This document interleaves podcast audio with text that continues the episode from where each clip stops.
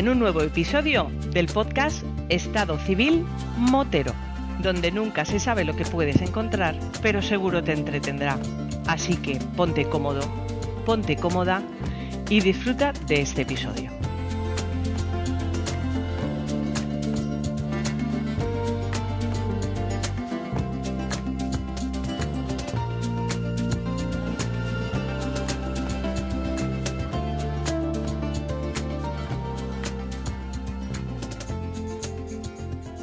¿Qué pasa, chaval? ¿Qué tal, señor Vampi? ¿Cuánto tiempo? Sí, la verdad es que sí, pero bueno, se puede decir que te he tanteado un poco. Ha sido sencillo así decirte, oye, tú mañana qué haces? Casi, casi que me has dicho, ya me has convencido. ¿Dónde vamos? ¿Dónde nos, dónde nos movemos? Hombre, es que venir por aquí siempre, siempre es un placer, ¿no? Ya, yo ya casi soy podcaster. Este creo que es el cuarto que grabamos eh, aquí en este Estado Civil Motero. Y bueno, eh, en este caso, pues eh, traigo cositas que creo que pueden ser interesantes y bueno, pues siempre es un gusto eh, compartir charla contigo, caballero. A ver, yo, como te sigo por las redes sociales y aparte tú eres bastante activo, te mueves bastante por, YouTube y demás, y me vas colocando fotografía de, lo que le vas haciendo casi poquito a poquito a todas y cada una de esas motos, sobre todo esta última que me lo vas a comentar que le falta un poco más que pintura, ¿eh? Ya esa, esa cola de escape que está ahí perfecta, tío, me mola mogollón. Pero bueno, me vas a poner un poquito al día. Lo cierto es que cuando tú dices, no, ya, es el cuarto podcast, tú estás invitado aquí a venir cuando tú quieras, cabeza. Tú, mm, tú sabes que, para mí, tú, tú y yo tenemos aquí un, un colegueo, que, que lo pasa que nos pillas muy lejos, tío, para tomarnos un par de cervecitas. Pero el contenido que tú creas, en las redes sociales mola porque es muy cercano, evidentemente, igual como, que como el mío, yo creo que es el éxito también entre el tuyo y el mío, y el que nos juntemos los dos, yo creo que a la gente le mola, porque no tenemos filtro, entre comillas, que se nota que hago así con, los dos deditos, no tenemos filtro, y tampoco es que somos, eruditos. Bueno, en tu caso sí, porque tú sabes mucho más de motos y mecánica que cualquiera de los que estamos por aquí, y evidentemente que yo. Además, se te da muy bien lo de restaurar motos, tío. Y esa parte yo creo que mientras que puedas y tengas pasión, vamos a ver Calponero durante mucho tiempo.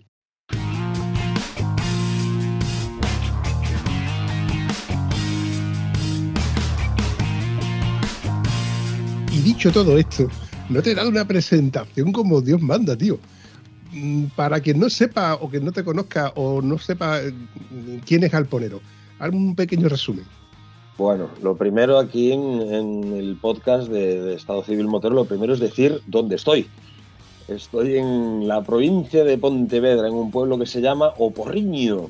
Y bueno, desde aquí pues hacemos cositas para YouTube, principalmente para YouTube. Luego las redes sociales es un poco eh, es, eh, hobby, ¿no?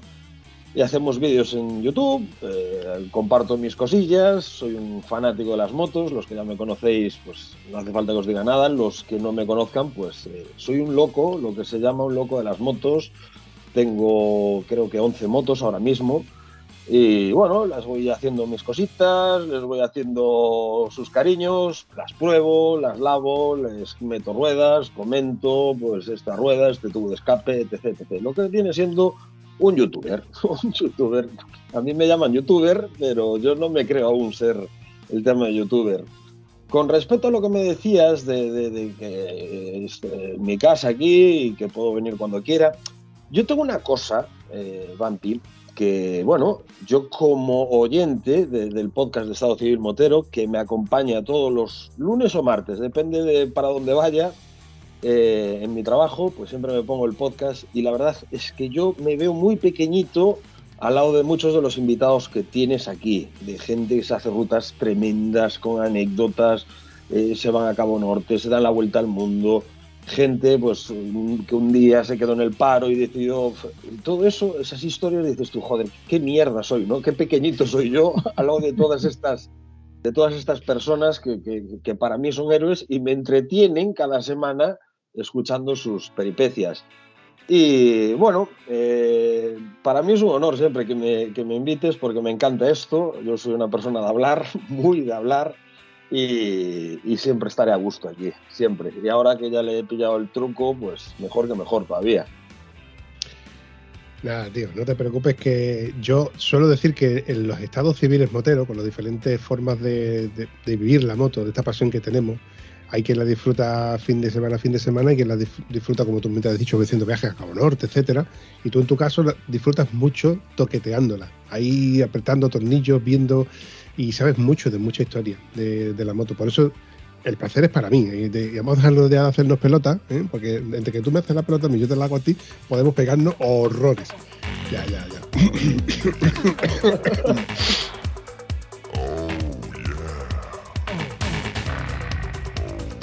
si mal no recuerdo, la última vez que tú y yo estuvimos hablando, ibas a hacer una adquisición de una K, la última con el motor tumbado, una 1200 creo que era. Sí. Pues Eh, al final no me compré una K, ya lo sabes, tú ya lo sabes perfectamente, porque me echaron para atrás ciertas cosas. De hecho, fíjate que es una moto que he probado para el canal recientemente, es una videoprueba que ha gustado bastante, y es una moto muy completa, pero al final me decidí por, lo, por otro modelo, que me gustó más, me llenó más y creo que, que era justo lo que yo estaba buscando para mi día a día, porque yo soy de esas personas que tienen una moto para cada cosa, ¿no? y y bueno, me decanté por una Yamaha FJR que la compré, bueno, a muy buen precio, muy cuidadita, tiene muchos kilómetros, pero bueno, yo soy de los que piensan que las motos con kilómetros por lo general suelen estar más cuidadas que las motos con, poco, con pocos kilómetros. Hay gente que ve una moto de segunda mano con 100.000 kilómetros y dice, uy, Dios mío, 100.000 kilómetros. Y si te fijas, Vampi, la gente que le mete 100.000 kilómetros a una moto, la cuida, la mima, le da cariñitos, le echa aceites buenos, le mete ruedas buenas, le mete pastillas buenas. ¿Por qué? Porque rueda con la moto.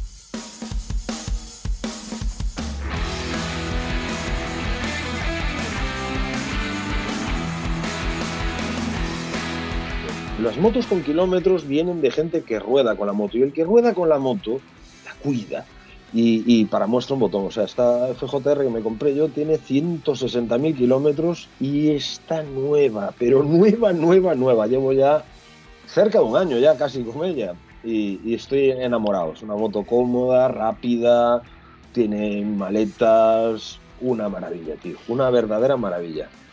¿Color? Color Burdeos manda huevos. Y el otro día, fíjate que me enteré que es una edición limitada. Lo típico, pones una foto en un grupo de estos de, Facebook, un grupo a nivel mundial, y me comentó un chico de Francia que era un color edición limitada de no sé qué, que solo llegaron 200 a Francia y tal. Y es un color que me gusta y me disgusta a partes iguales. O sea, no creo que la pinte porque está muy bien de pintura, pero bueno, es un color un poco de, señor mayor. Y yo aún no me considero señor mayor, soy un, jovenzuelo. pero, pero sí que es, muy bonita, ¿eh? Sí, tío, por eso he dicho lo del color, porque a mí me llamó muchísimo la atención. A primera vista la ves un poco de lejos y no sabes que es una FJR, por el color precisamente, porque no es un color que se le asocia a esa moto. Y viéndola de cerca, ampliándola y viéndola los diferentes tonos, como cambia la luz, porque es metalizado, ese rojo burdeos que tiene, que es precioso, ya te digo que me encanta y es digno de ver en tu, en tu Instagram. Por cierto, ¿cómo, ¿cómo podemos acceder a tu Instagram? Arroba Esfemi, de, el diminutivo de Esteban Fernández Míguez, que es mi nombre. Ya me lo hice hace tiempo y tuve la suerte de que estaba libre ese nombre. Y mucha gente me llama Esfemi, de hecho, ¿eh? en vez de Galponero o Esteban, me llaman Esfemi por el Instagram. Manda huevos. Manda, manda huevos. Oye, ¿y qué pasó con la, la Yamaha TW que tenías por ahí? Pues nada, que me desanimé, me desanimé. A ver, yo no tengo tiempo para todos los proyectos que tengo. Ahora mismo me acabo de embarcar en otro proyecto del que vamos a hablar ahora, si, si me dejas, claro, evidentemente. por favor. Eh, me embarqué en otro proyecto. Eh, la TW es una moto de la que no hay apenas recambio. Y claro, es una 125. Yo no tengo problema a veces en meter dinero en una moto. Eh, pues por ejemplo, la Ducati que tengo es una moto que le metes dinero y es un dinero invertido, ¿no? Porque una Ducati siempre mantiene un valor. Pero una moto de 125 es un terreno muy pantanoso, porque puedes a lo mejor gastarte 2.000 euros en reparar una moto y luego cuando la vayas a vender, porque las motos a veces se venden, y, hay gente que a lo mejor no está dispuesta a pagar ese plus pues, por todo lo que le hayas metido. Entonces eché números y dije yo, mm, no me va a salir muy bien reparar esta moto y tenerla. Es una moto que se, se compró para mi novia y mi novia, bueno, pues eh, no sabe aún si le gustan las motos o no. Le gusta venir de paquete conmigo, le encanta, pero yo quería que, se iniciase un poco en el mundo de la moto y esa moto le gustó mucho, se hizo con ella, pero claro, eh, tenía el motor roto, no daba encontrado la culata para repararla, que era el defecto que tenía. Y bueno, sé que es una moto que aunque la repare, las TW tienen 10 caballos, sé que esa moto se le va a quedar muy cortita, de velocidad punta puede andar entre 80 y 90, y para el trayecto que ella la usaría, pues se le iba a quedar muy corta. Entonces, decidí venderla sin ganarle ni perderle. Tuve la suerte de no perder dinero en ella. Y, nada, y me metí en otra cosita.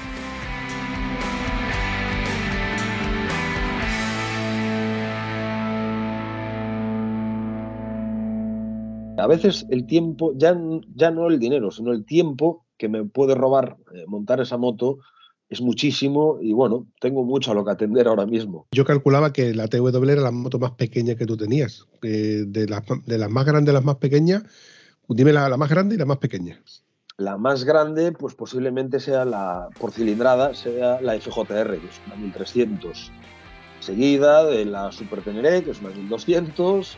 Eh, de 1000 tengo la TL 1000R, que aunque tuvo un accidente hace casi un año, eh, sigue estando en casa, se reparará cuando acabe, cuando arregle con el seguro.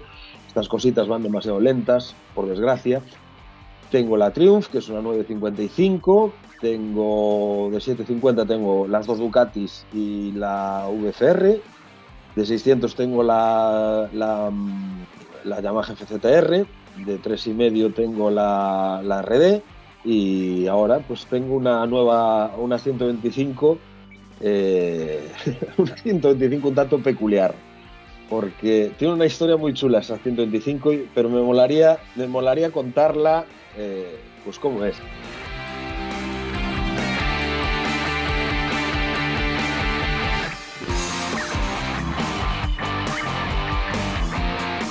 Yo creo que hoy estoy aquí para comentar sobre una idea que me surgió en el canal, bueno, surgió entre dos canales, eh, uno es el de Carla on Fire, es un chico de Madrid que tiene, que tiene un pequeño canal también de YouTube, que habla de motos, etcétera, y, y, mío. Él tiene una, una, una Yosun Comet 125, que es, bueno, supongo que todos los de aquí la conoceréis, es una moto coreana, muy aparente, muy grande, pero es de 125. Y bueno, el chico tiene cuarenta y pico años y se pilló esta moto, como no tenía carne ni nada, y está encantado con ella. Me dijo, me cago en la leche, voy a subir a Galicia a hacerte una visita. Y digo, joder, vente en verano tal y nos vamos hasta la bañeza en ella. Y me dijo, joder, pues no es mala idea. Y digo, pues anda que no molaría. Te estás descojonando, cabrón. Hombre, por favor, es que de fondo, de, perdona que interrumpa, de fondo sonaba que no hay huevo y después de sujétame el cubata es que fue un sujétame el cubata en toda regla, tío. Es que dije yo, hostia, si te vienes a Galicia, coño, podemos irnos a la bañeza. Me pillo yo cualquier moto de 125, mierda, con todos mis respetos. Y, joder, eh, y nos vamos a la bañeza en 125, tío, lo grabamos, lo ponemos en el canal y quieras que no, tiene que molar. Pero bueno, esta idea ya surgió el año pasado viniendo a la bañeza. Yo fui en la Suzuki TL1000 fui con dos muy buenos amigos. Uno iba en una, en una Ninja H2SX, de estas con turbo, un buen aparato de moto, y el otro venía en una GSX R1000, una K3. Es un tío que, bueno, que sabe andar en moto muy, muy bien. Y vinimos todo por, por la montaña de Galicia y tal, unos paisajes preciosos, y dije yo, joder, qué pena no hacer esta ruta en una moto de estas que vas a 80 y, y disfrutándola mucho más. Y dice, joder, pues yo este, el de la, el de la GSX-R1000, tiene una TCTR de 80. Me dijo, pues yo para el año me animaba y vendría en la, en la TCTR 80. Y ahí ya empezó el no hay huevos y el agárrame el cubata. Y yo ya empecé a darle vueltas a la cabeza y dije que podía montar la TW, que la tenía de aquella, y me voy en la TW. Pero claro, la TW al final no me entró bien por el aro y decidí hacerme con una 125. Comentamos, hablé con este chico Digo, ¿qué? Eh, ¿Nos vamos para la Bañeza 2023 en motos de 125? Me dijo, venga, vamos, eh, lo organizamos y lo hacemos y tal. Y dije yo, bueno, pues me voy a coger la moto más repudiada que exista. La moto más repudiada que existe es la Yosu. Nadie quiere tener una Yosu. Yo no conozco a nadie que quiera tener una Yosu. Y dije, pues me pillo una Yosu, una 125 y vamos. Bueno, tuve la grandísima suerte de que uno de los suscriptores de mi canal me regaló una Yosu, me la regaló, me dijo, tío, la tengo aquí, está parada, hacía un ruido feo del motor, pero la moto está entera. Dije yo, tío, pues estupendo. Me la mandó, evidentemente pagué yo el transporte, no, no iba a ser tan cabrón. Y me llegó la Yosu, el motor está roto, evidentemente, pero es que tuve la grandísima suerte de que otro miembro de mi canal me regaló un motor de otra Yosu y bueno, me lo mandó ayer eh, y me llegará esta semana y tendré que, tendré que metérselo a la moto, ponerla a funcionar, probarla durante todos estos meses, la voy a llevar a trabajar y todo. O sea, yo, un tío que tiene motos cilindrada, iré a trabajar en una Yosu 125 y tan feliz.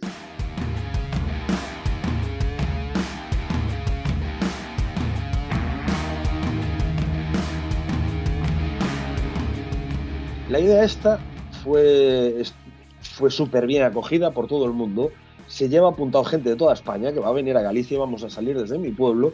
Y bueno, Vespas, eh, TZRs de 80, motores 125 clásicas, bultacos, montesas, o sea, vamos a ir una ruta, vamos a ir una cantidad de motos de la hostia a 80 por hora, porque es a lo que vamos a poder ir. Y, yo creo que esto promete, ¿eh?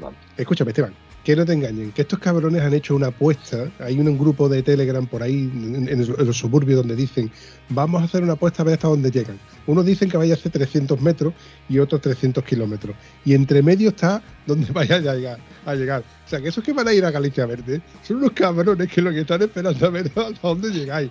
Que esa es otra, ¿eh? Pero que, ole, ole que por lo que estás dicho tú, porque desmitifica mucho de los que grandes viajeros, etcétera, etcétera, y lo que se puede hacer, lo que no se puede hacer, lo que pasa es que cada vez vemos motos con grandes maletas, que es lo que te dice, oh, si quieres ser Overlander tienes que tener una gran maleta, eh, marcas, etcétera, etcétera, etcétera.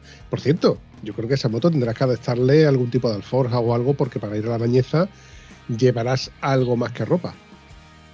Bueno, a ver, eh, los que estén ahí de haters y con ganas de que se nos rompa la moto, yo creo que les vamos a dar pal pelo. Esperemos, esperemos. Yo voy a intentar que la moto sea fiable.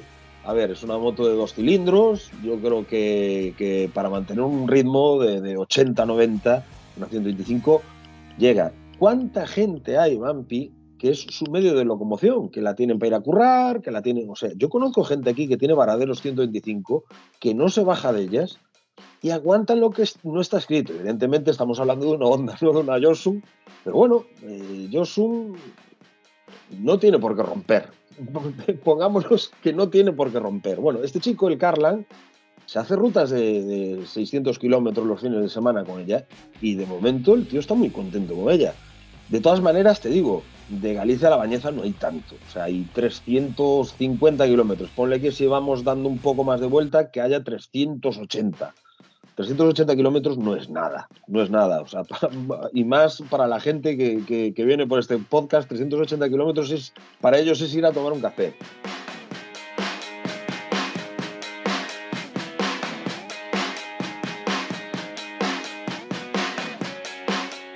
ir en una moto de 125 en pleno agosto, o sea, en pleno agosto, una 125 para ir a 80 va entregando el 90% de lo que da, que sí, porque claro, 80 en una moto de 1000 pues vas en la punta del gas, pero en una moto de 125 tienes que ir dándole ya zapatilla, revolucionando el motor y tal. Tenemos que hacer muchas paradas para refrigerar, para, para, para que descansen las motos, vienen Vespas, vienen motos clásicas, entonces... La ruta, en principio, se va a tomar eh, con toda la tranquilidad del mundo. O sea, vamos, tenemos un día para llegar a la bañeza. Queremos salir un viernes por la mañana para llegar por la noche. Esperemos llegar, ¿no? Y bueno, eh, la idea es esa, hacerla pues un poco como se hacía hace 60 años. O sea, la gente se iba a Francia en, en Montesas Impala, porque no nos engañemos, una Impala no anda más que una Yosun 125. Y se iban allá. Y tampoco una Impala era más fiable que una Yosun 125 y, lo que queremos un poco es revivir eso. Vienen gente mayor con nosotros, pues por ejemplo mi padre está ilusionadísimo, mi padre que de aquí a allá tendrá 77 años, se, ha comprado una Vespa, está que no caga, mi padre. Y, bueno, eh, la idea es eso, hacer un, paseo eh, a la vieja usanza entre colegas y bueno, esperemos que no haya que, que llamar muchas grúas por el camino.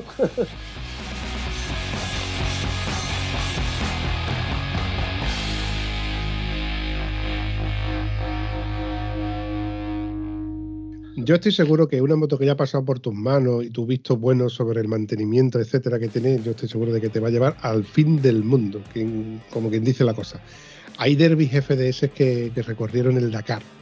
Hay, Hace poco estuve yo con Gabriel Biso, que le ha dado la vuelta al mundo con su 125. Entonces, haciéndole su mantenimiento y sus historias, yo creo que la moto te puede llevar a cualquier lado. Evidentemente, a su régimen y a su tran-tran, como quien dice. Tengo una anécdota de una concentración que fuimos hace muchos años en un sitio perdido donde Cristo pegó las tres voces, mm, donde yo era el único que llevaba GPS de los cuatro que íbamos, éramos cuatro motos grandes y la cuarta era una yo soy una Agila dos y medio, perdón, 125. Digo, he dicho dos y medio porque he recordado el bicilíndrico. Era una 125 y esto era un matrimonio que iban los dos en pareja con la moto cargado de cacharros que iban y tú, tenías que ver, eh, como era el último, entre comillas, aunque yo le decía, vete tú el primero, que siempre es más fácil seguirte a ti que que tú no sigas a nosotros. No, ahora nosotros tira para adelante. y siempre iba haciendo ráfaga, porque como iba con todo el peso atrás, la moto siempre iba con la larga puesta. Sí, sí. Por mucho que quisiera. Pero había que ver ese tío, eh, la endereza y el, que, la, que, la, moto puede, porque además vosotros estáis muy engañados, esto es un bicilíndrico, el bicilíndrico siempre puede más que un monocilíndrico, va más relajado y además yo le veía, le veía salir de la gasolina pegando en un acelerones, revolucionando casi el corte, y el tío llegó y fue y volvió, y la moto ya tenía sus kilómetros. ¿eh? Creo que comparte el motor con la Come. Sí, efectivamente. La Aquila comparte el motor con la Comet. De hecho, el motor que me ha regalado este suscriptor de mi canal es de una Aquila. Es el mismo motor. Es un motor que es curioso para ser un 125. Mi propio padre quedó asustado cuando lo vio y dice, pero esta moto es de 125. Es que es una moto enorme, Bampi. Te, lo juro. O sea, tiene el tamaño de una, de una Hornet o una cosa así. Es enorme, grandísima. Y te lo digo yo, que soy un tío bastante grandote.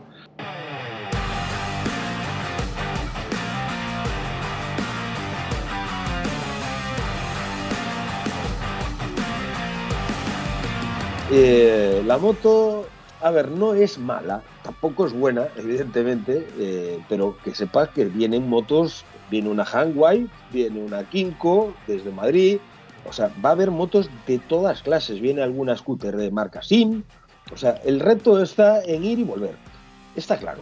No vamos a ir eh, buscándole los límites a las motos, evidentemente son motos con un límite muy cercano que se le puede ir buscando, pero es lo que te decía antes, o sea, pleno agosto. Lo que tú decías, vamos a tener que meter unas alforjas, un GPS, vamos a tener que meter una bolsa sobre depósito, o sea, vamos a ir cargados. O sea, son motos de 13, 14 caballos y van a sufrir, pero una Yosun, por ejemplo, a mí por lo que me cuenta este chico, el Carlan, es una moto que llanea unos 110. O sea, yo creo que es una moto que puede mantener un crucero de 80 holgadamente. Como vamos a ser muchos, yo creo que, si podemos mantener una, velocidad media de 80, vamos a ir bien todos. Ahora, claro, eh, está claro que todos no van a llegar. Eso está clarísimo porque vienen motos, lo típico, mucha gente que dicen, joder, pues no, pues no estaría mal. Tengo un scooter que es de mi hijo o de mi mujer en casa, me voy con el scooter, es un scooter de 125.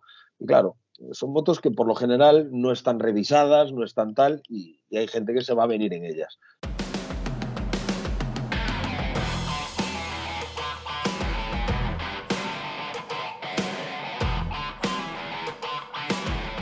Yo está claro que la Yosun esta la voy a rodar, voy a hacerle kilómetros, voy a ver que a corregirle todos los posibles eh, fallos que me dé y aún así voy a ir cagado ir cagado porque, claro, es una Yosun, coño.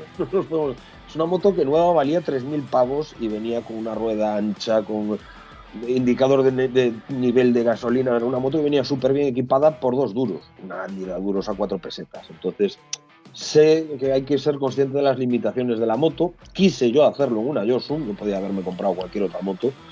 Pero me, pero me molaba eso, hacerlo en una moto repudiada y que la gente odie y decir, pues miren, señores, con una Yosun que me han regalado, me he ido a la bañeza, he venido y tan ricamente. Ojalá, a ver, a ver qué tal nos sale la, la jugada.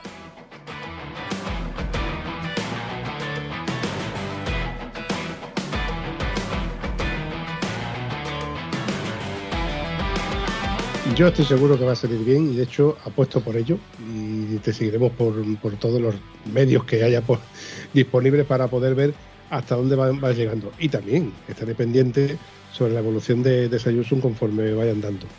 Rodamiento, freno, aceites. Hay que hacerle una revisión bastante exhaustiva, ¿eh? A ver, es una moto que lleva en el sur seis meses. O sea, que ya me sorprendió muy gratamente una cosa. O sea, la moto llevaba seis meses en el sur, no sé en qué provincia, pero bueno, tú lo sabes de sobra, el sur a la intemperie es un castigo. Sol, sol, sol, polvo, etcétera, ¿no? Y bueno, la moto venía con los plásticos un poquito grises y tal, pero vamos, que tengo visto motos de renombre eh, abandonadas en la calle, bastante peor estado de lo que estaba hasta Yosu. No estaba tan mal para venir de llevar medio año a la intemperie en Andalucía le tendré que hacer prácticamente todo. Evidentemente, que arrastre, rodamientos de las ruedas, eh, le tendremos que hacer carburación, le tendremos que hacer todos los fluidos, purgar frenos, meter pastillas nuevas. O sea, claro, voy a tener que gastar. Lo bueno es que es una moto que me ha salido a cero euros. Entonces, todo lo que le meta, ruedas, pastillas y todo eso, será lo que me valga la moto, lo que me cueste la moto. Entonces, eh, lo bueno que tiene esa moto es que sí, que también vale para poder cogerla a mi novia, es una 125, mi novia con el carnet de coche, pues la, puede conducir. Y si no, una vez terminada la hazaña, pues ya veremos qué haremos, con la moto, la sortearemos o haremos cualquier cosa. Eh, va a ser la mascota del, del, canal, porque claro, la gente me decía, pero tú estás loco, ¿cómo vas a meter una Yosun al lado de las Ducatis que tienes? ¿Qué tal? Yo creo, yo soy una persona que creo que todas las motos van al cielo, o sea, no hay, no hay, evidentemente hay motos más deseadas, menos deseadas, pero yo creo que eh, a veces pecamos de que, de que siempre deseamos tener esa moto ansiada tal y no hace falta tener una gran moto para ser feliz. Yo lo experimento, yo soy tan feliz en mi FCTR, me valió 500 euros en su día como en la con la 748, que creo que es la moto más cara que tengo en el, en el garaje. O sea, no hace falta tener una gran moto para disfrutar. Y yo creo que si este viaje nos sale bien, lo vamos a disfrutar como ninguno. Yo estoy convencidísimo de que lo vamos a disfrutar como ninguno, porque se van a juntar muy buen paisaje. Vamos a ver una carrera a la bañeza, que las carreras de la bañeza para mí son lo más es una cuenta pendiente que tienes tú, ¿eh, Vampi? Tienes que venderte un, año. Colegas, eh, carretera, verano, buen tiempo. O sea, yo creo que todo, todo va a ser un cúmulo para que lo pasemos bien. Esperemos que no haya contratiempos y que, y que podamos disfrutarlo como, como se merece. Con motos de 15 caballos, ya ves.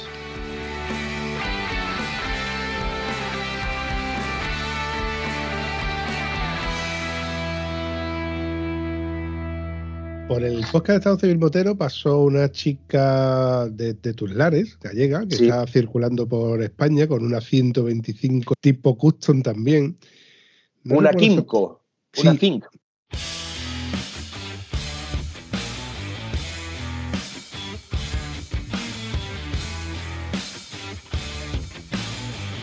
Échale ganas, ¿eh?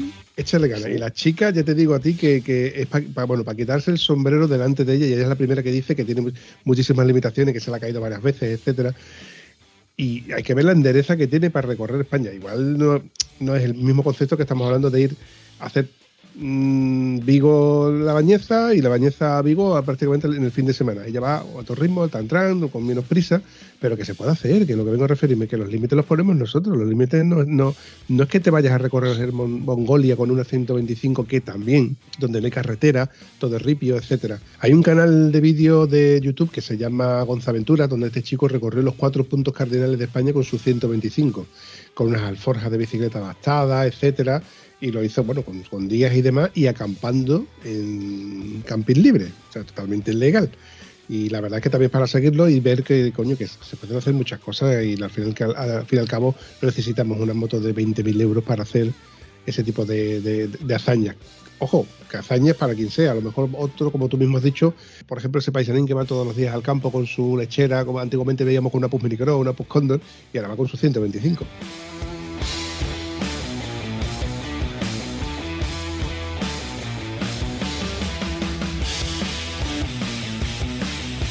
Yo creo que con, los años, o sea, evidentemente yo soy un chaval aún, pero y aunque no he viajado, tengo muchos kilómetros de moto, o sea, muchos kilómetros de cercanías. O sea, yo soy una persona que anda todos los días en moto, todos los días. A mí vienes a, Porreño lloviendo cántaros y va el, Esteban por el medio con la RD y en camiseta. es el tema. Pero yo creo que el tema de las 125 os daría para mucho hablar. ¿Por qué? Yo creo que viajar en una moto de 125 realmente es viajar. ¿Por qué? Porque tú si vas en tu GS, o yo en mi Super Teneré, ya vamos descansados porque tenemos potencia de sobra, tenemos capacidad de carga de sobra, pero cuando vas a una 125, la moto ya te impone un ritmo, te impone un ritmo, o sea, tú sabes que puedes ir a 70, 80 y a 70, 80 se viaja de una manera muy diferente a 90, 100, solo con esos 20 kilómetros por hora además. Hay muchísima diferencia, muchas cosas que no vas a ver en, en tu moto grande y que sí que puedes ver. Tengo un muy buen compañero, que es el que me deja las BMWs todas que subo a, las redes sociales, que, me, quedó flipado. Este tío es, guardia civil, es motorista de tráfico y es un tío muy, muy humano de cara a lo que viene siendo el mundo motero, ¿no? Es de estos eh, de protección siempre, tal. Y le sorprendió muchísimo un tío que encontró, ya mayor, un tío que, que tuvo motos grandes y tal, y está dando la vuelta al mundo, la vuelta al mundo, ojo, en una CBR 125, pero de una manera súper guapa. El tío recorre el país en cuestión o la provincia en cuestión, guarda la moto en casa de alguno y, la mueve pues con un transporte de motos. Entonces el tío se va pues el fin de semana a su casa, a su país y luego vuelve y continúa eh, la ruta. Y bueno, eh, lo poco que hablo con él, eh, le decía, joder, ¿y usted por qué, por qué una CBR 125? Y dice, porque no tengo miedo a multas, no tengo miedo a nada. Eh, la moto me anda bien de sobra para poder disfrutar, conocer gente, el paisaje y tal. Y, bueno, me enseñó fotos. Era un señor ya muy mayor y se estaba dando la vuelta al mundo de esa manera en, una CBR 125. Yo creo que ese tío va a disfrutar más su vuelta al mundo que gente que se vaya en una, en una GS o en una Africa Twin. Yo creo que lo va a disfrutar mucho más.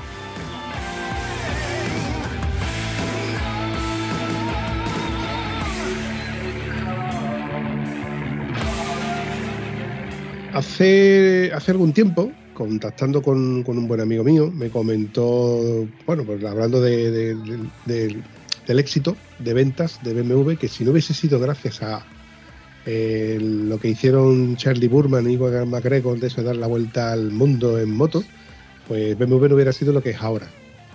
Y claro, yo recuerdo que esto, fue un comentario que salió también hace mucho tiempo, de ver los vídeos y demás. Vi algunos vídeos, pero no me enganchó. De hecho, vi, creo que fueron los cuatro o cinco primeros y después el último. Y retomando la historia, se me ocurrió de estas veces que tú le das vueltas y vueltas una, una idea. Digo, coño, ¿por qué no se me ocurre a mí comentar esto con alguien? Pero claro, por ejemplo, con el cansino, sería muy cansino comentar esto. Y se me ocurrió la felicidad de poder contactar con cualquiera de los que pasáis por aquí y, que me dierais vuestra opinión de, de ese vídeo. Yo te he mandado, esto fue ayer, prácticamente de ayer a hoy, de que echar un vistazo a esta vez qué te parece y, lo comentamos.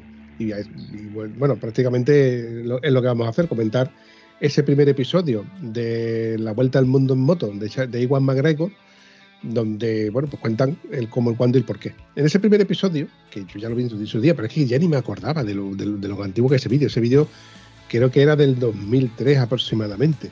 Iwan McGregor, para quien no sepa quién es, fue el que salió en la Guerra de las Galaxias como Iwan Kerobi, eh, Marilyn Rue, Big Fish, eh, he hecho un mogollón de películas. Hizo en una isla que los clones, no sé cómo se llama la película. Es que ha hecho un mogollón de películas, habría que ver toda la filmología que tiene, pero es que yo no me acuerdo. ¿Tú te acuerdas de alguna película que haya hecho? Yo lo conozco y yo creo que todos los de mi quinta lo conocerán por ser el protagonista de Trainspotting.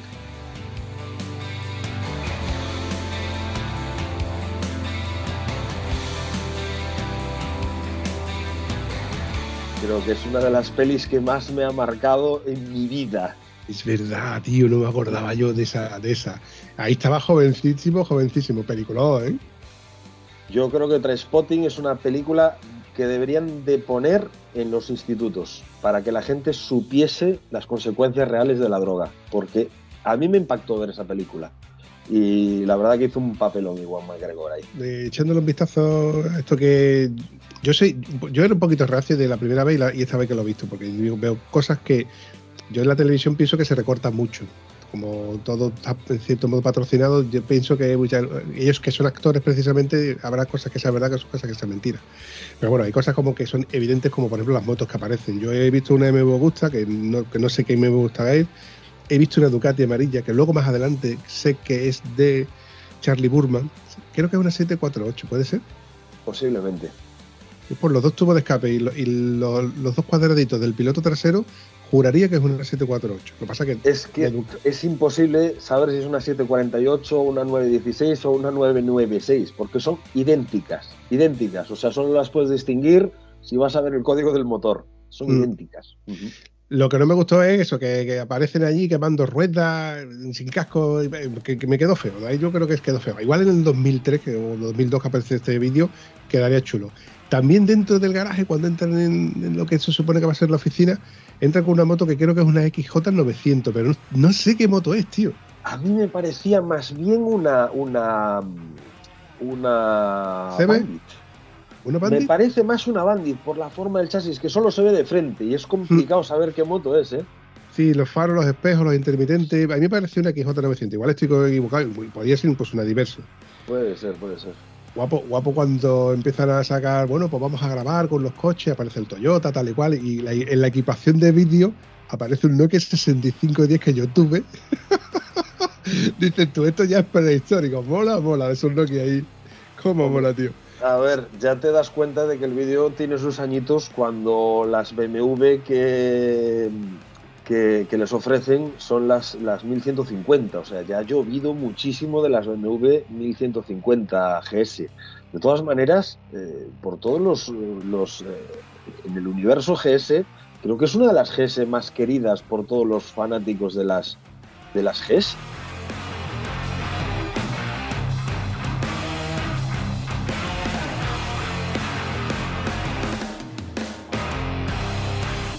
Eh, yo tengo un muy buen amigo que tiene una parte de la Adventure, que hay poquísimas, y está encantadísimo. Aparte la tiene impresionante, con su escaparemus de época, con todos sus accesorios, y es un tío que no la cambia por una moderna. Me, ha dicho, pero me, dijo, es que va tan bien esto que no necesito una moto moderna. Y claro, algo tendrá el agua cuando la bendicen, ¿no?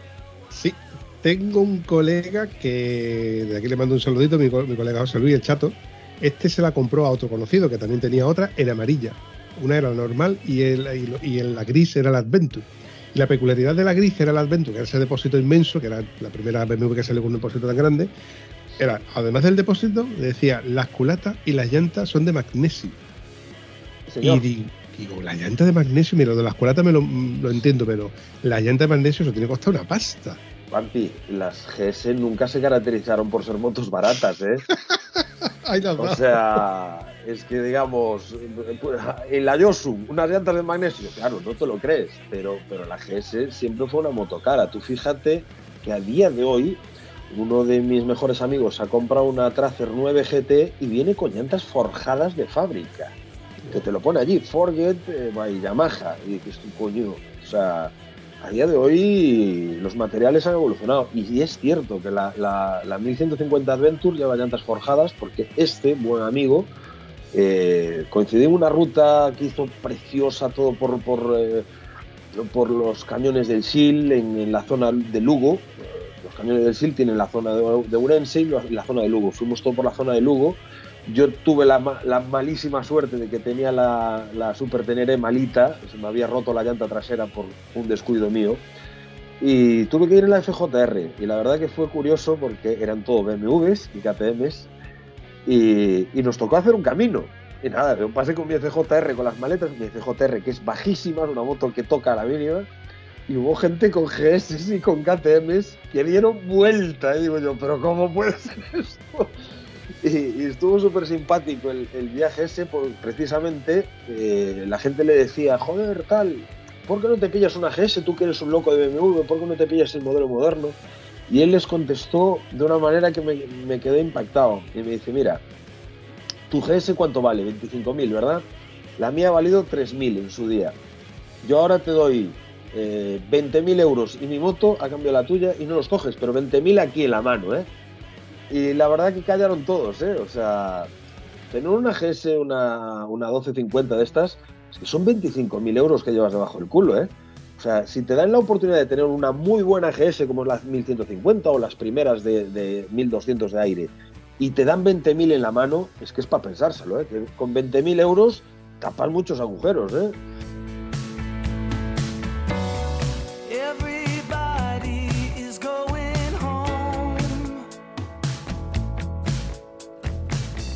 Puedes hacer muchos mantenimientos, muchos kilómetros, mucha gasolina, puedes quemar muchas ruedas y bueno, pues puedes arreglar muchas averías. Esto, esto ya lo comenté en su día. Esto es lo de entras en la dinámica de tres años del Select, me la valoran tanto, yo nomás que tengo que pagar un poco más y estreno moto. Y al final entras en la dinámica de estrenar, estrenar, estrenar, estrenar, estrenar. Pero los que realmente le cogemos cariño a una moto y también evidentemente no podemos cambiar de moto cada año o cada tres años, pues dices tú, coño, pues ya me la quedo y le he cogido cariño, la he puesto a mi gusto, a mis colores, mis maletas, sus pequeños arañazos y sus pequeñas virtudes, signos de guerra, como la mía evidentemente, y dices tú, coño, es que ya está pagado, ya no tengo nada más que hacer su mantenimiento en lo que toque. Que le toca raqueta arrastre, que le toca cardan, que le toca freno, que le toca pastillas, vale, son cosillas que, hoy por hoy creo que van a salir hasta baratas en comparación con lo que nos cuesta salir en moto. Porque por cada. Yo antes salía con 16 euros de depósito y ahora salgo con 31 euros de depósito. O sea que hay que pensárselo, ¿eh?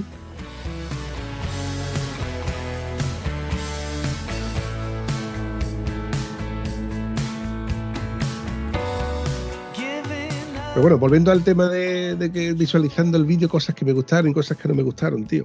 Me hizo gracia cuando se van a la embajada de Rusia, ¿no? Y dos, dos chicas allí de Rusia le comentan de, que lo van a hacer en verano, tal, que dicen, los, allí vais a tener problemas con los mosquitos, os van a comer los mosquitos.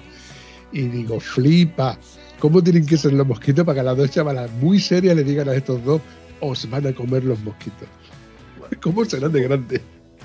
No, a ver, supongo que cada uno tendrá sus sus eh, eh, sus ideales, ¿no? Yo sé de gente que no te vengas a Galicia que te vas a morir de frío y a lo mejor en Galicia no hace tanto frío. No te vengas a Andalucía que te mueres de calor y a lo mejor en Andalucía no hace tanto calor. Vete tú a saber. O sea, eh, supongo que, a ver, evidentemente en esa tierra tan hostil esos mosquitos deben de ser asesinos, pero está claro que mosquitos con calor te los vas a encontrar en cualquier parte, o sea, no hace falta irte a la estepa rusa. Mira, lo bueno que tengo yo de, la gente que ha pasado por el podcast, que me ha contado historias y demás. Esto no me lo contó en el podcast, me lo contó en una acampada Alberto Bior, donde me dijo que, los mosquitos me atravesaban la ropa de cordura. En un viaje que hizo él hasta Rusia, me lo contó, dice, los mosquitos te atravesaban la ropa de cordura de la moto. Dice tú, ¿cómo posible, tío? Esos los mosquitos, son dinosaurios. Son, son mosquitos de, como, el, como el presidente, ¿no? Como el, el Putin. Son mosquitos Putin.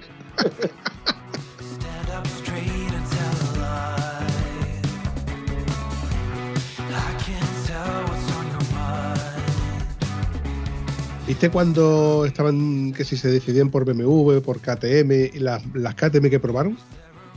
Sí, eran las 990, las, las Adventure. Creo que no. Yo juraría que era la 950. La 950 aún. La, 950 Adventure y la 640. Más o menos yo calculo la 640. Esa sí que la, la distinguí.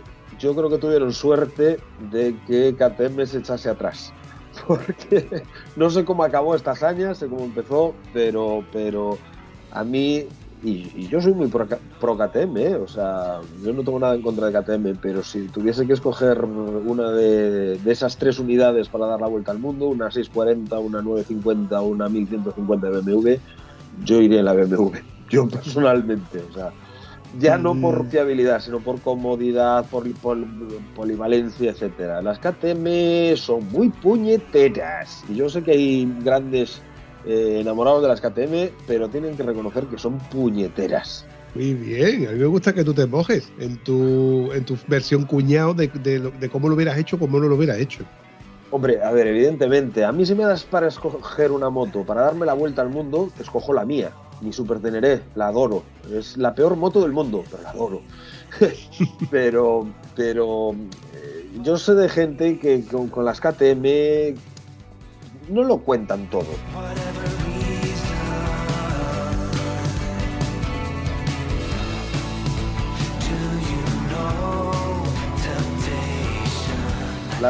Por lo general el, propietario de KTM te cuenta lo bueno. Oh, qué buena es mi moto! Cómprate una, tío, que te va a encantar. Pero luego no te cuenta cuánto le salpican en el, servicio oficial por hacer un simple cambio de aceite porque claro, la KTM tiene que llevar el Motorex, eh, tal, tiene que llevar ese filtro específico, tal tiene que llevar su herramienta específica, porque el KTM lleva herramienta específica, no es una moto que puedas trabajar con cualquier tipo de, herramientas.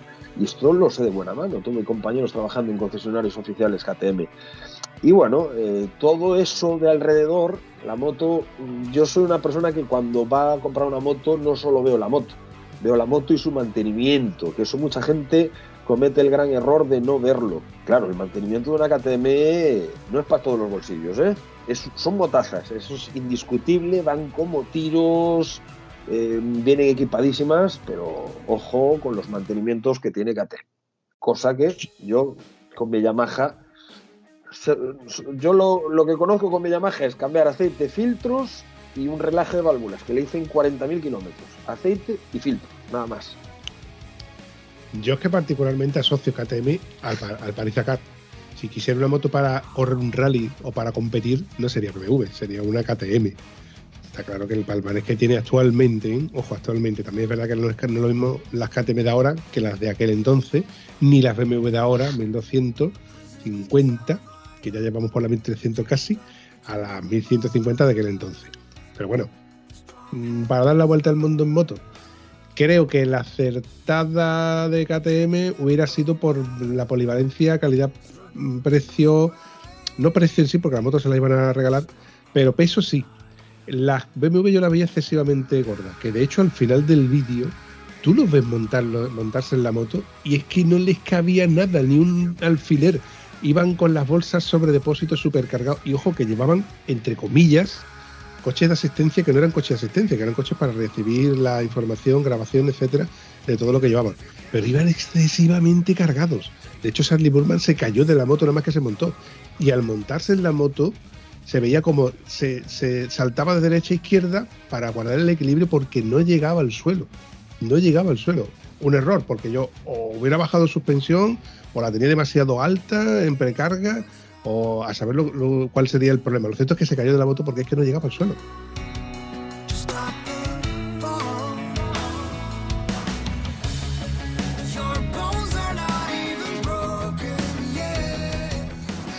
con lo de antes, enlazado con lo de ahora.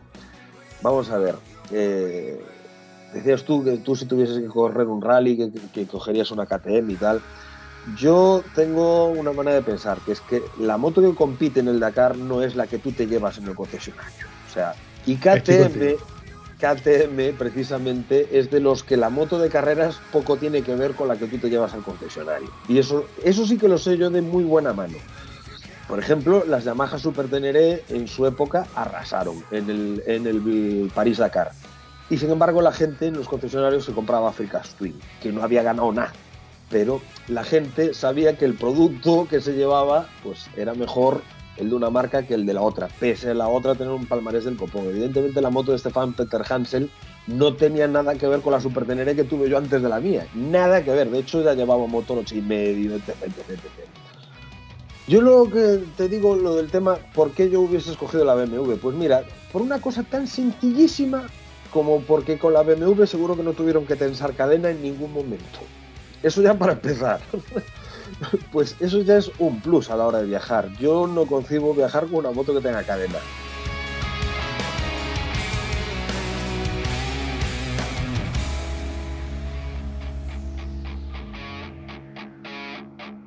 Porque la cadena tú la metes en una embarrada y tienes que parar, limpiar la cadena, tal. Yo lo hago. Cuando tenía la Super Tenere vieja y venía a hacer un poco el cafre por, lo marrón, tenía que llegar y echarme un buen rato limpiando la cadena, tal, engrasándola, etcétera. Entonces, yo ya solo por el tema del cardan, eh, creo que eso ya les va a facilitar muchísimo. Y luego, que creo que la BMW no les va a permitir meterse en ciertos fregados que a lo mejor con las KTM se hubiesen animado.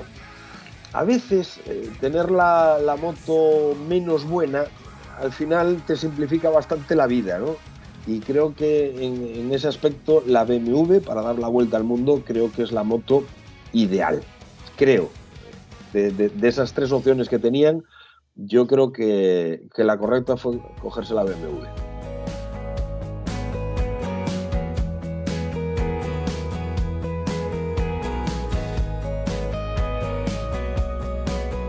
en el vídeo nos hacen ver que a, siete semanas escasas no tenían nada.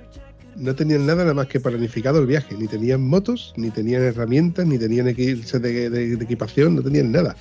De hecho, a siete semanas empezaron a, entrenar, empezaron a, ver algo de, artes marciales, de armamentos y etcétera, de lo que más o menos pensaban que se podían encontrar en la parte de, Europa, no la parte de, América. Bueno, aunque la parte de América se le, dijeron que en todas estas zonas vais a encontrar osos, que hay más, hay una población mayor de osos que de personas.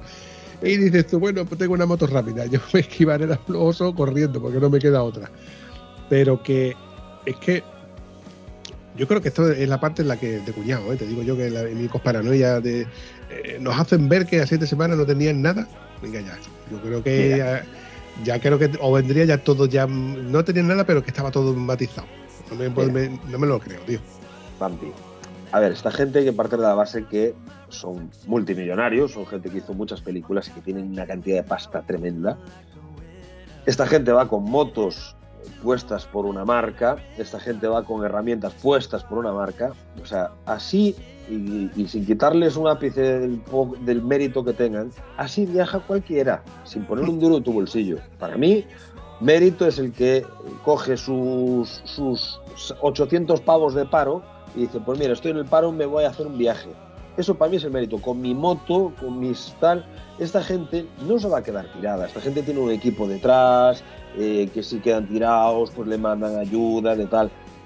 Eso realmente yo creo que como espectáculo está muy bien, pero eh, mérito yo le doy muy poco. Yo para mí mérito pues tiene alguno de los que tengo escuchado yo aquí en este podcast. De mérito de decir, pues mira, me, me iban mal las cosas, tal, no sé qué, no sé cuánto, y decidí coger la moto y marcharme y te cuentan, y esa gente sí que vive vivencias porque esa gente va con lo opuesto. Esta gente va extremadamente equipada, con dos motos nuevas. O sea, vale que eran 1150, pero estamos hablando de hace 20 años. O sea, la 1150 era un pepino hace 20 años. Se van con herramientas de puta madre. Tienen su personal, eh, su entrenador personal fatal. Llevarán equipos de ropa que te cagas. Los cascos, yo me fijé, dos Arais de estos que valen una puta pasta esos cascos Arai. O sea, que yo lo vi y al final me compré un Bell porque no llegaba al Arai cuando me compré el casco, el Dual. Van de otra manera. O sea, así, Vampi, si tuviésemos tú y yo tres meses libres y dice, mira, os lo pagamos todo, vamos, vayas y nos vamos. Sujétame el cubata, Ni más ni menos, vayas y nos vamos. Hostia, nos ponen dos BMW GS 1250 con todo el equipamiento, tres meses pagados y todo el tinglado no nos vamos a dar la vuelta al mundo. A mí me encantaría. Yo le echaría huevos de ir, por supuesto. Y yo creo que sería un viaje para recordar, pero claro, otra cosa es hacerlo con tu bolsillo. Y yo no les quiero quitar mérito, pero, pero vamos, que así lo hace cualquiera, joder. No, lo que pasa es que nosotros hoy por hoy, después de ver muchos vídeos y mucho tiempo viendo influencers y youtubers, etcétera, etcétera, etcétera, no por, no por despotricar de ninguno de ellos, pero en aquel entonces, nada más que teníamos a ellos como referente, que son los que, los que nos pusieron en, la tele o en el ordenador, dar la vuelta al mundo en moto, que ya lo había hecho más gente, pero que en aquel entonces era prácticamente no difícil, complicadísimo, por no decir imposible, hacerlo porque no había mapas, no había carretera, no había GPS. Ellos lo hicieron con mapas de carretera. O sea, con, la guía Michelin, que se ve cómo sacan la guía Michelin y dice, esto tendremos que llevarlo. Yo, de ti me lo llevaba a cabeza, como sea, por si acaso. también te digo una cosa, en medio de una lluvia en un sitio, dice, vamos a sacar el GPS, el, GPS este de papel, a ver por dónde tiramos. Habría que verlo, ¿eh? Sí, la verdad que no había caído yo, claro, en 2003 no había GPS, había, pero no, no eran de uso de uso popular como ahora, que cualquiera Fiable. En Sí, claro, no eran, no eran lo que tenemos a día de hoy. De todas maneras, no sé, eh, Habría que ponerse la piel, habría que ponerse la piel. 2003 tampoco hace tantos años, ¿eh? que yo me acuerdo que en 2003 yo ya tenía pelos en los huevetes, ¿sí? en 2003 me compré mi primer coche nuevo, ya...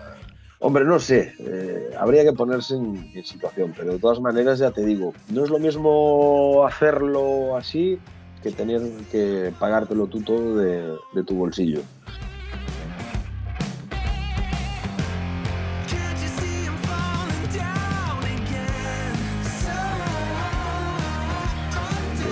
No había mapas, pero bueno, había, había carteles en las carreteras, supongo, no lo sé. los vídeos estos que de los chicos de la circunvalación, yo recuerdo que, tampoco recuerdo que tuvieran GPS y recuerdo que se hacían una ruta donde tienen que ir con el mapa de un punto a otro punto y cuando iban por Rusia lo que usaban era que pintaban en la pantalla de la moto en el idioma ruso lo, dónde tenían que ir, hasta dónde tenían que ir y dónde tenían que ir sin autopista y en las salidas de donde tenían que ir para no perderse. Con bolígrafo de estos permanentes lo escribían en la pantalla. Esa es la fórmula que tenían, que tampoco estamos hablando de hace 20 años, ¿eh? que hace bastante menos. Pero bueno, oye, volviendo al, vídeo que al final desvariamos, porque también es un clásico. Antes has dicho de que viste los cascos Arai. Yo recuerdo en, el entrenamiento cuando le dijeron en BMW, vamos a usar estas motos que son ligeritas, después le dejaron la monocilíndrica la 650, la F650 GS Dakar. Me encantaba esa moto porque precisamente tenía llanta de 21 delante. Iwan McGregor se cae lo menos tres veces. Lo menos tres veces. Sí. Y dices tú, macho, y esta es la GS que, que, es más o menos la que se levanta bien. Cuando te caigas con la otra, apaga y vámonos. Bueno, pues él llevaba un casco HJC de, cross, porque no llevaba pantalla. Me fijé que llevaba gafas de, enduro. Además, me fijé dos veces, digo, mmm, ya debe pasar un poquito. Y lo volví a ver y era el típico casco de cross cross y era HJC, tío. Me llamó la atención. Porque estaba hablando y se le veía el despacito hablando de ese tema.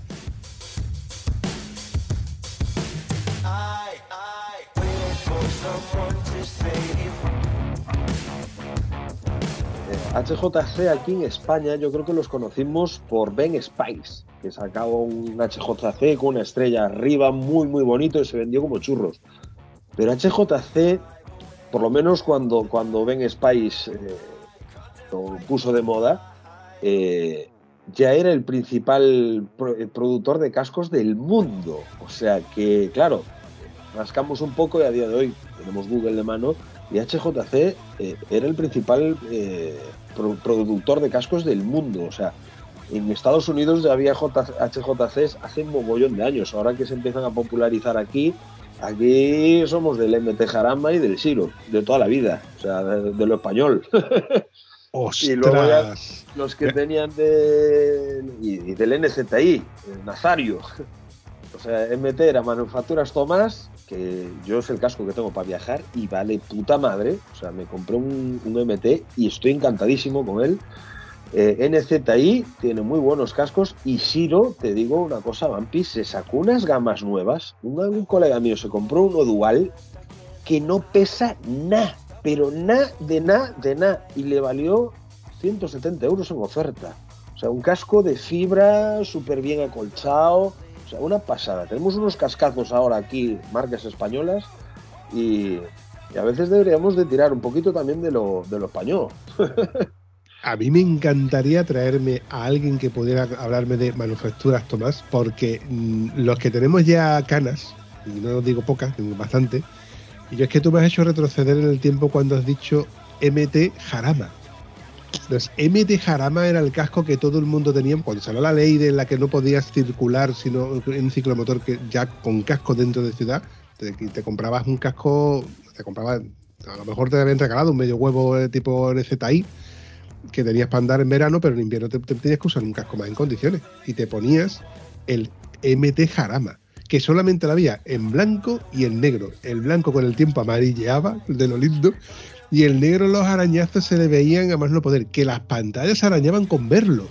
Las pantallas esas no eran ni de metraquilato, eso era de, yo, yo sé qué plástico estaban hechos, que se arañaban de, verlo, tío.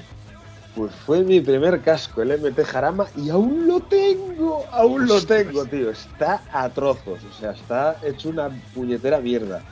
Me había valido 5.000 pesetas en, en, motos Lino, aquí en, en Porriño, 5.000 pesetas y vamos, eh, si las pantallas eran malas y las calotas eran malas, el interior, o sea, creo que el interior duraba sin salir la espuma para afuera cuatro usos. Al, quinto uso tú te lo ponías y ya salía la espuma para afuera. Eran muy malos esos cascos, pero bueno, es lo que acabas de decir. ¿quién no ha tenido un MT Jarama? Yo creo que todo el mundo ha tenido un MT Jarama alguna vez.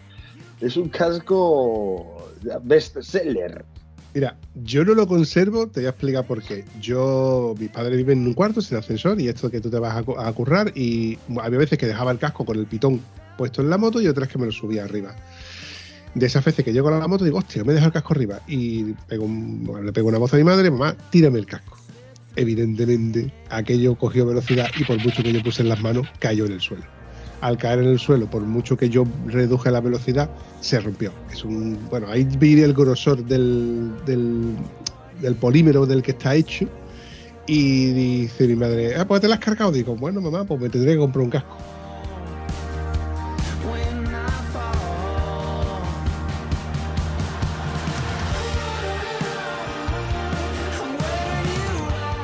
Digo, va, tírame otras 5.000 pesetas que voy a comprar un casco. Y rápidamente, sin casco ni nada, me fui hasta el concesionario de, Castro Jarana, era Castro Jarana. Y le digo, que yo quiero otro casco. ¿Qué casco me puedo comprar por 5.000 pesetas? Y dice, 5.000 pesetas te vas a llevar otro, otro jarama. Digo, bueno, y por un poco más, dice, por un poco más no, por el doble te vas a llevar el Evolution. El Evolution ya era un casco más así más redondeado, más chulo, que tenía unas tapaderas que te tapaban la, lo que era la, pantalla, que te podías elegir pantalla en negra, pantalla en blanca, y me lo compré en negro. Y ese sí lo he conservado hasta hace pocos años. Al final lo he, lo he tirado porque mm, lo tocabas y se desintegraba al interior. No podías tocar al interior. De hecho, no podías ponerlo en una mesa y luego lo quitabas de la mesa y en la mesa se te había quedado ya. Polvillo. Polvillo, exactamente, polvillo. Era una pena. Suele pasar, De aquella, de aquella los MT eran muy, muy malos. Gracias a Dios han evolucionado y a día de hoy tenemos muy buenos cascos de, de marca MT. Pero los que siempre me han parecido muy buenos han sido los NCTI. Mi primo, cuando se compró su primera moto grande, te estoy hablando de una Yamaha FZ750, o sea, ya llovido, eh, se compró un NCTI de fibra y aún lo tiene y aún está bien ese casco. O sea, de fibra, bueno ya, un casco le había valido igual 35.000 pesetas, que era un dinerito para un casco ya de aquella. Y, todavía lo conserva, es un casco de, gran calidad, evidentemente, claro, ya un Arai de aquella a lo mejor te valía 80 o 90 mil pesetas. Pero, pero los ah. NCTI, para ser españoles, ojo que tenía gamas muy, muy, muy serias. Tengo que echarle un vistazo a Google a ver si encuentro información de uno que tenía un, amigo mío que me tenía enamorado. Yo creo que fue el primer casco trail que yo conocí. Este chico tenía una Honda CRM de, 75, una CRM 80, y tenía un casco MDS. Sí, los llevaba, los llevaba Garriga en competición, MDS. Pues yo no sé qué pena, tío, que desaparecieran esos cascos porque no, no lo he vuelto a ver, evidentemente. Y el casco tiene una estética, este casco tiene una estética preciosa. Creo que tengo que tener alguna foto por ahí de cuando, porque por aquel entonces no teníamos ni móviles y, a mí siempre me ha gustado la fotografía. Entonces yo de la milímetra es una cámara, una Zenith, con la que hice muchas fotografías. Y es de esos momentos en los que yo cargaba con la Zenith y sacas la, la, cámara, pones el flash, lo pones encima del capo de un coche, le pones un poco paso de soporte que haga un poco de trípode y haces una foto emblemática. Y aparece esa fotografía con ese casco, a ver si la, la busco y la, la cuelgo por Instagram, porque era un casco que a mí me enamoró. Fue el primer casco trail que yo vi y el concepto, era chulísimo, un casco con visera, que además la visera era regulable los de motocross, mi tío tenía una Montesa Capra de aquella, que era un buen aparato de moto, y tenía un casco MDS y siempre me acordaré de él, porque eran, yo creo que era la única marca que había por aquí que hacía cascos de motocross, ya con, con todo el, barbuquejo ese grande y tal. Y, es lo que dices tú, ha desaparecido. Y eso que, joder, pilotos de la talla de Joan Garriga corrieron con cascos MDS. Yo me acuerdo el, MDS con el Comecocos arriba. ¿Quién tuviera uno a día de hoy? ¿Tú te acuerdas de también de aquella época, de la época de los jaramas? MT tenía un MT de cross que la mentolera era movible y desmontable, que tenía dos tornillos de plástico y la visera también era regulable y quitable. Tú te puedes desmontarla, que los tornillos eran de plástico, no eran, no eran metálicos ni eran de palometa, eran tornillos que tú podías quitarlo con una moneda que de hecho creo, creo, que los retiraron precisamente porque la mentolera, si tú tenías un golpe, se desintegraba. O los tornillos no, no, sujetaban nada y al final te, te, terminabas comiendo. De hecho, conozco uno que se hizo daño con un casco de eso. Seguridad ante todo, ¿eh? pues ni idea de ese casco. Yo, eh, el primer casco que vi con mentón era desmontable, creo que era de estos los portugueses, un Nex, pero ya un casco moderno, o sea, y impresionante. O sea, también, compañeros los vecinos portugueses, vaya cascos buenos que están fabricando, ¿eh? Ojo.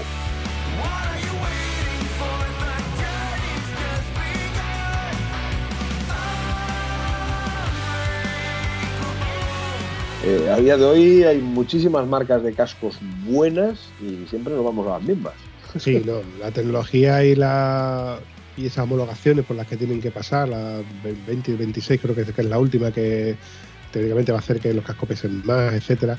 Espacio patrocinado por Polus Seguridad en moto. Eh, vamos a, vamos, hemos ido evolucionando. En aquel entonces yo los guantes que tenía eran los guantes que compré en Carrefour, que eran guantes de nieve y el chaquetón era el típico chaquetón que tenía para andar por la calle que me servía para todo.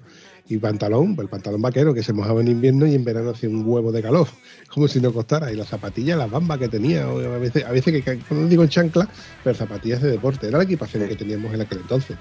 Pero claro, Vampi, de aquella no había Wallapop, de aquella el comprarte la moto ya era la hostia. O sea, y el dinerito todo iba para la moto. Mucha gente, esto lo hablo yo mucho en los directos a veces de, mi canal, sobre el tema de la equipación y todo eso.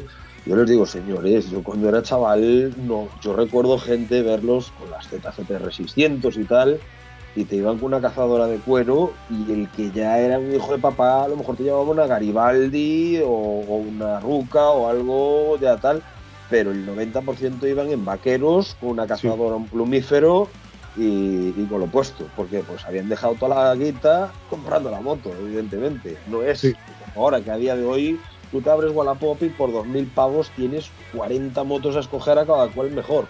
O sea, hay muchísimo mercado de segunda mano. Cualquiera puede tener moto a día de hoy, pero de aquella no todos podíais tener moto. Y claro, la moto era un dinero y la equipación era otro dinero. Y, a lo mejor cuando ya acababas de, cuando ya habías comprado la moto, pues te echabas otro año ahorrando para poder comprarte un, traje de dos piezas y unos guantes con protecciones. Y es eso, yo esa época no la viví, pero, pero la viví de niño, sabiendo a los moteros, que yo siempre me he fijado en los moteros y esas cosas pasaban.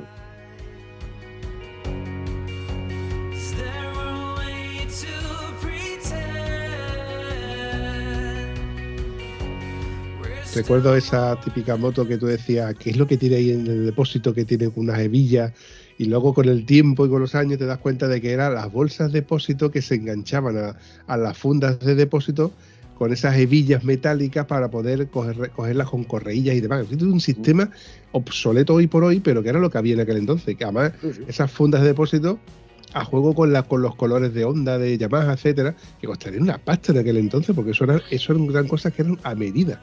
Cuando tú has dicho que no había Wallapop, yo recuerdo que en aquel entonces, no sé qué tal allí en Galicia, pero aquí existía el Cambalache. ¿Qué dice usted? idea. El Wallapop de aquí, en aquel entonces, se llamaba Cambalache que también desapareció cuando apareció luego segundamano.es, que luego terminó siendo evolucionando a absorbió a lo que hoy es, bueno, fue absorbida por lo que hoy es Wallapop. En fin, chavalote, para ir recortando este episodio que, como suele pasar en el podcast de Estado Civil Moteros, vamos desvariando de una cosa a otra y hemos empezado hablando de tu proyecto de, bueno, tu proyecto de tus motos, tu proyecto, hemos terminado hablando de casco. Me mola, tío, me mola. Yo creo que sí. Estos podcasts, Bumpy, tú no lo sé si te los pones a ti mismo. Yo a veces me pongo mis propios directos, a veces yo está claro, yo llego el lunes y tengo que escuchar mi podcast de Motociclismo 34, el martes o así escucho el de Estado Civil Motero, el miércoles eh, Lobo Urbano, que es otro podcast que, uso, que, escucho yo, que es un programa de, música rock que ha hecho aquí la, Radio Gallega. Es que esto, esto es tan necesario y es tan bueno para los que tenemos un trabajo de estos de, estar ahí ocho horas martillando, es tan bueno, o sea, esto es terapéutico, tío, es terapéutico y a mí me encanta. Que es, yo creo que hemos hecho un podcast hoy súper ameno para, para, la gente. Hemos hablado lo que dices tú, un poquito de todo y, y, lo bueno es eso, que somos todos, cada uno tiene sus historias y todo el tinglado y es bonito compartirlas. Yo a quien he echado de menos en este podcast ha sido a Josep. Lo que pasa es que no he podido estar porque, por agenda. Evidentemente, como va de bolo en bolo, ya de que ya es famoso este tío, ya no, no para. Tengo que contratarlo. Tengo que hacer un contrato indefinido y además pagándole. Que lo que pasa es que como eso no va, eso no va a ser posible.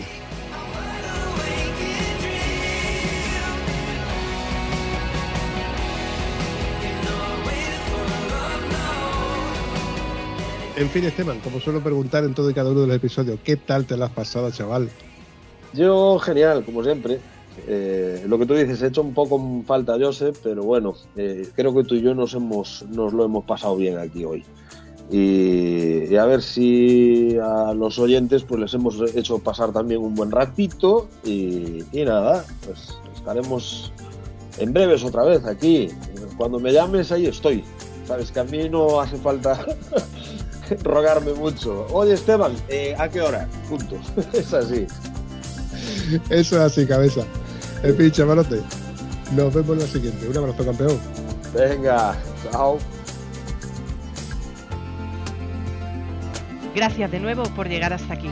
Si te gusta ese contenido, coméntalo en cualquiera de nuestras redes sociales. Y si además te ha servido de algo, compártelo.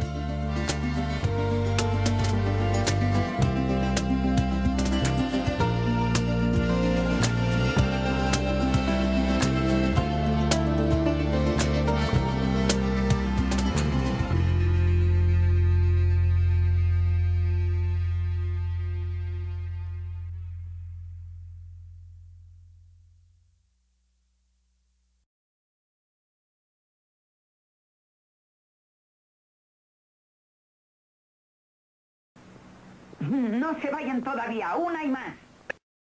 Aquí yo he recortado una horita y cuarto, con la música yo creo que sí, una horita y cuarto, voy a recortar poquito el tiempo que he estado aquí con Víctor y poco más.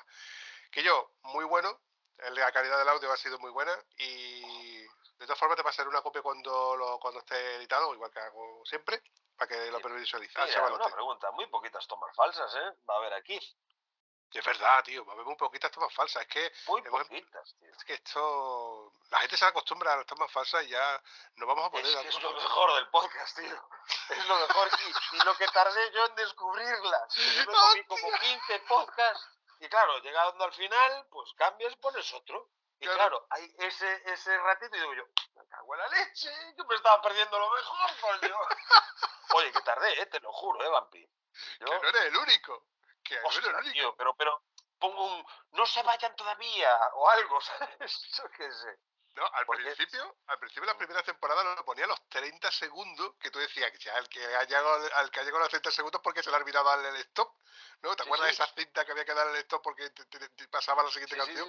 O hay que darle ya la vuelta pero ya lo puse un poquito más cortito y el no se vayan todavía uno y más. Bueno, ya esa parte de la segunda temporada pues ya la acerca más la gente. Y el que se da cuenta dice que yo que no me da cuenta que había unas tomas falsas ahí, que eso eso como es, digo, pues, pues es un bonus track en ciertas veces, otras veces son tomas falsas. el podcast, tarde yo en encontrarlo. Es decir, de esto que no estás liado en el curro y dices tú, va, no te da tiempo a, a, a cambiar de podcast y no se vayan todavía. Y hostia, ¿y esto?